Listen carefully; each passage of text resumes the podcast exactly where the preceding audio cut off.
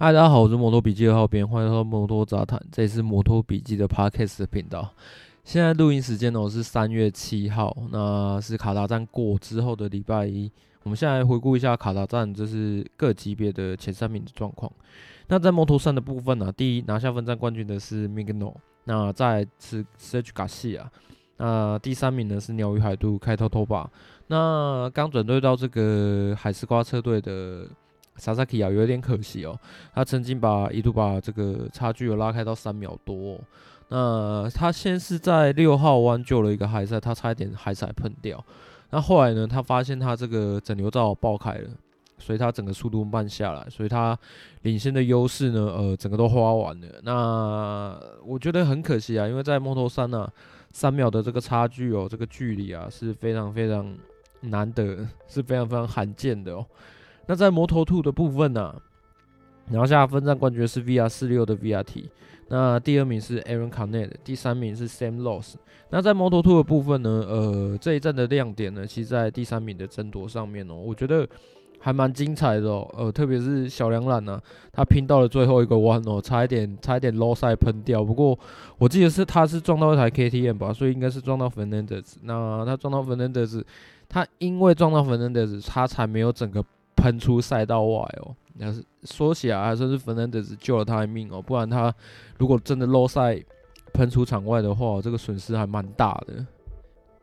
好，再来是众所瞩目的 MotoGP 级别的部分啊，第一名拿下分站冠军是 Gresini 车队的 Bastianini，这是 Bastianini 的生涯首冠，G MotoGP 首冠，我记得没有错的话，然后也是这个 Gresini MotoGP 车队的。第一个分站冠军，然后再来第二名是 Brad Bin 的 KTM 厂队的 Brad Binder，第三名呢是力豹氏本田的小一。接着呢，我先从我的这个 Fantasy 的结果先开始讲好了。呃，因为之前有说过嘛，呃，要在赛事中我呃逐天的做这个短短的 Podcast 的呢，主要也是因为这个 Fantasy 的关系哦。那其实我在看完排位赛之后啊，我在看完排位赛之后呢。稍微有预想了一些结果，可是我没有把最重要的一个因素给抓进去，这个等一下再讲哦。呃，反正我挑的这个金呃手刷哦，Fantasy 手刷很重要的这个手刷呢，这个金策的这个车手阵容啊是 Rins 加 Marcus。那我的制造商选的是铃木，因为我那时候一直想说，铃木依照他们的特性，如果我排位够前面，然后再加上他们。呃，可以有一个后追的特性的话，应该可以有一个不错的成绩哦。那再来呢，这个银色的这个车手阵容啊，我挑的是华为马汀加上小一。好，其实这样的选择，我觉得呃是还蛮呃，我先讲我的理由好了。反正呃，当你们看完 FP 三、FP 四 Fantasy 它它的这个车手选择阵容是在呃 Q two Q one 之前。排位赛之前就封盘，也就是说，你其实 FP 四完之后，还有一些时间可以犹豫这样子。那其实你在 F 看完 FP 三、FP 四之后，你就会觉得说，诶，铃木它有这个，它本来的万中的操控性就还蛮不错的了。那它今年还又有这个很高的基数，实际上是真的很难不去选它。可是呢，我必须要说。以往啊，以往这个我们之前有讲过，以往我们呃在卡达在这里都会有所谓的季前测试，可是今年没有。那也就是说，其实有很多时候，当你这个有一些车厂，它的新的这个引擎呢，看起来在其他赛道看起来调整的还算不错，可是有可能你到这里。呃，这么短的这么短的一两天的时间内，可能会有一些问题，是他们没有办法及时发现的。诶，我没有选到的杜卡迪，刚好就有这个状况，也就造成了他们呃在正赛非常非常混乱的一个局面。首先哦，这个 Joan Mir 啊，杜卡迪正常队的 Joan Mir 哦，在正赛中退赛啊，是因为这个机械机械问题嘛？那他其实哦，他其实是说呢，呃，他认为哦。这台赛车在电控的设定上有一些问题啊，所以它在某一些地方啊，会让它呃感觉呃好像丧失了动力这样子，甚至它在这个最后一个弯呢，呃，都让每个人每个人都超过他，他还没有办法很顺利的出弯。好，再加上我们之前不是有讲过说，杜卡迪啊，他在赛前啊。呃，有做了一些引擎选用方面的一些更动嘛，正常队的部分嘛，对不对？那 Jack Miller 其实他对这个部分呢、也就稍微因为因为呃赛事结果是不好的，那他当然对这部分呢就稍微有点怨言啦，因为他认为说啊，呃，他们自己他们自己家有那么多的卫星车队，那 GP 二一、GP 二二的这些车队版本都有，你要做测试的话，应该是呃有可以由这些车队。来去做一些呃测试跟设定，而不是说呃等到了正赛，等到了这个赛事周的这一个周末呢，才开始在那边哦、用这个套件，用那个套件做做测试跟设定啊，因为这样子车手没有办法好好的针对这个赛道环境的条件啊，来去调整他的这个骑乘的这个呃策略。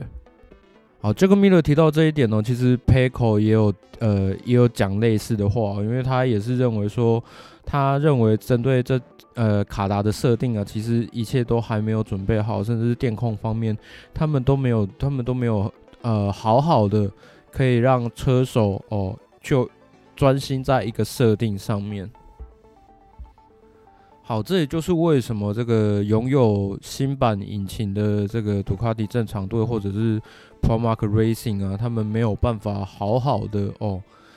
因为以往啊，我大家大家想想看，就是卡达其实杜卡迪在这边其实优势还蛮大的哦。我们很常在过去这几年的画面，很常看到这个杜卡迪啊，在大直线就把这个呃可能。差距缩小啊，甚至把领先的优势再扩大啊，很常会有这样的镜头。可是你今年几乎几乎怎么样都看不到，反而是一些呃呃，像 p e c o 就 low 赛转到摔车嘛，然后把后黑马丁带出去嘛，那个这个就是比较没有办法的部分。那这个 Miller 他又他自己又退赛，反而是这个骑旧版的 GP 二一啊。已经收集了很多卡达数据的巴屈尼尼啊，再加上他自己本身很稳定的骑乘风格跟轮胎管理的这个功力啊，拿下了这次的分站冠军哦。好，那讲到巴屈尼尼啊，他今年的完赛正赛完赛的总时间呢是四十二分十三秒点一九八。那比起去年呢，小牛跟去年的卡达有两场，那小牛跟这个法比欧。取最快的 Fabio 的成绩来讲，好了，是四十二分二十三秒点九九七，巴屈尼尼快上了十秒。讲反正都讲到过去这个三叶了嘛，那三叶三叶今年的表现怎么样呢？三叶其实哦，就是很呃，怎么讲？用一句成语哦，可以代表他们现在目前的在卡达站的处境啊，叫做做不进则退啊。其实他们的今年发表的时间呢，其实我个人认为是并没有特别慢的。可是你没有进步嘛？可是其他车厂有进步的时候，就变得说你的名次就会开始往后退了。大致上，三叶的状况大致上就是一个这样的情形哦。好，那其他的一些资讯呢，就是因为三叶必须呃，他们过往哦，大家听到的都是说你排位要做得很前面，然后一开始就。可以抢下第一个弯，跑在前头的话，你就可以用你的节奏哦来去带领整场比赛。呃，过往都是过往的三叶胜利方程式都是这样子。可是你一旦排位做不好，陷入车阵之中呢，哦，那就下场就会非常非常惨。那 Fabio 呢，他这一次今年就遇到了这个状况，那也就是那就到最后就会变成说他的这个前轮啊，他要异常的升高。就导致说他呃没有办法再做出很快的圈速，再加上他又在车阵之中哦。诶，那相较于这个同样是直式引擎的铃木啊，在尾速提升之后，看起来排位又做得不错，为什么今年在正赛里面没有再有更好的表现呢？诶，对，答案呢也是跟我们以前讲的一样，当你换了这个动力比较强大的引擎的时候。你可能就要想到的一个问题是，呃，这颗引擎在长时间像正赛这么长的时间之下呢，它对于轮胎控控管会不会有一些影响？它会不会呃需要拟定新的一个轮胎控管的一个策略哦？这都考验着这个铃木的团队跟呃这两个车手的这个适应的能力啊。那这个感觉起来啊，大一跟这个 apria 今年的新赛车的搭配哦，感觉就达到了一个很不错的一个平衡点哦。其实，在练习的时候，我们在上一次 Podcast 有讲到嘛，他在。呃，第二跟第三区段这个弯比较多的地方啊，其实它做出来的时间哦，都还蛮快的哦。那再加上 V 四它独有的这个马力啊，再怎么样都不会非常非常差的一个状况之下，它也拿下了非常呃还蛮不错的一个名次哦。好，那在 KTM 的部分哦，拿下这个分站第二的 Brad Binder 啊。他其实呢，呃，去年在卡达，他的正赛时间是四十二分二十八秒点九七六，可是哦，他今年呢完赛的时间是四十二分十三秒点五四四哦。算是呃非常非常的惊人的一个进步的幅度哦，这在呃这也说明了 KTM 在呃这些时间的这个所所进行所有的测试的工作啊，都达到一个非常非常好的一个成效啊。那其次呢，还有这个本田正常队的部分哦，其实我个人认为啦，这两个车手呃表现的都算是非常非常好，尤其是小一啊，在这个。本田今年新版的 RC213V 车身配重啊有所调整之后呢，感觉它呃更快的适应，更融入的适应这台新的赛车啊。那其实这两个车手呢，在赛事后半段呃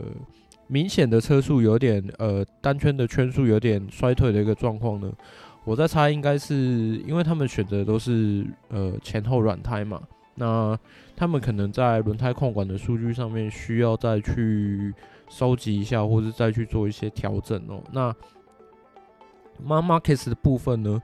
我个人认为啦，它在因为新版的 RC213V 是前后车身配重有做一个大幅度的调整嘛。那它其实也一直在受访的时候一直说，它还没有呃很融入这台新版的 RC213V 的前端的感觉里面。它有时候会找不到黑到前端的感觉，因为它过往它就是很依赖。前轮感觉的一个车手，所以你看，呃，过去这几年，本田的 RCA 三 V 才会把就是感觉哦，好像车头的配重越来越重，让它这个前轮哦有一个很好的一个反馈感。可是也就会造成说，其实有一些车手他可能呃，毕竟每不是每个车手的刹车习惯都可以跟 Marc Marquez 一样，所以他很有可能一不小心轮胎就抓不住，然后就漏赛转倒了。很常会发生这种状况，过去过去来讲是这样子。那今年，